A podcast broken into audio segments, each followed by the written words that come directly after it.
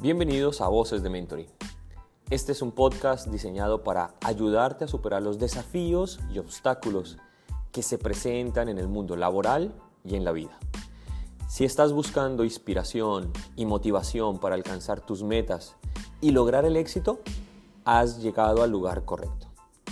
Recuerda que en este espacio te compartiremos consejos y herramientas prácticas que puedes aplicar en tu propia vida laboral y personal.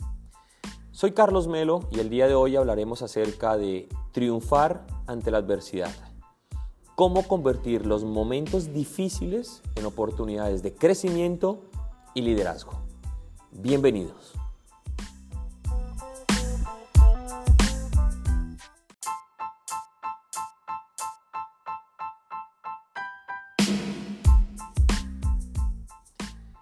He aprendido que las situaciones adversas son una oportunidad para crecer y aprender.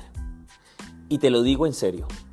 Luego de vivir muchas y variadas situaciones en mi vida laboral y personal, me quedo con esta frase que me ha cambiado la manera en que las veo. No son las cosas lo que nos perturban, sino nuestras opiniones sobre las cosas. Es decir, la forma en que percibimos y reaccionamos ante una situación negativa es lo que determina nuestro proceso de recuperación. En mi experiencia las personas pasan por diferentes etapas al enfrentar una situación difícil, en su vida laboral, en su vida personal, en su vida financiera, en su vida sentimental. Y por eso es importantísimo que puedas reconocer estas etapas para saber en cuál de ellas estás y cómo poder avanzar a la siguiente.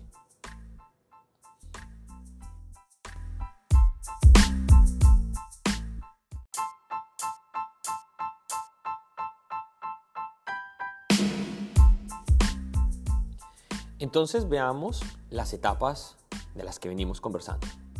La primera de ellas, la negación.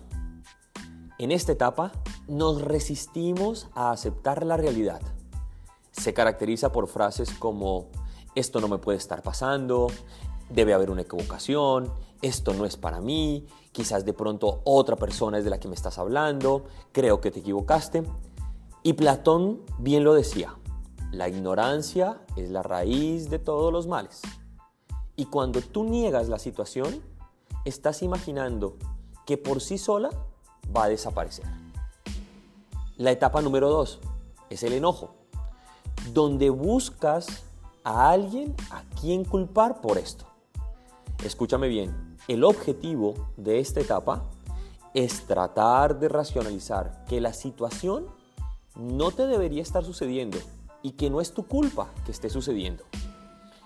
Aristóteles decía, cualquiera puede enfadarse. Eso es algo muy, muy sencillo. Pero enfadarse con la persona adecuada, en el grado exacto, en el momento oportuno, con el propósito justo y del modo correcto es ciertamente lo que no resulta tan sencillo. Por eso es importante que tu reacción frente a esta situación adversa no la empeore mucho más de lo que ya es. La tercera etapa es la negociación, donde aquí lo que buscas es minimizar tu responsabilidad por medio de diálogos internos que tratan de disminuir la gravedad de la situación. Finalmente aparece la etapa de la depresión, que es una de las más difíciles, porque es el momento en el cual la persona se da cuenta que la situación ha ocurrido y no la puede cambiar.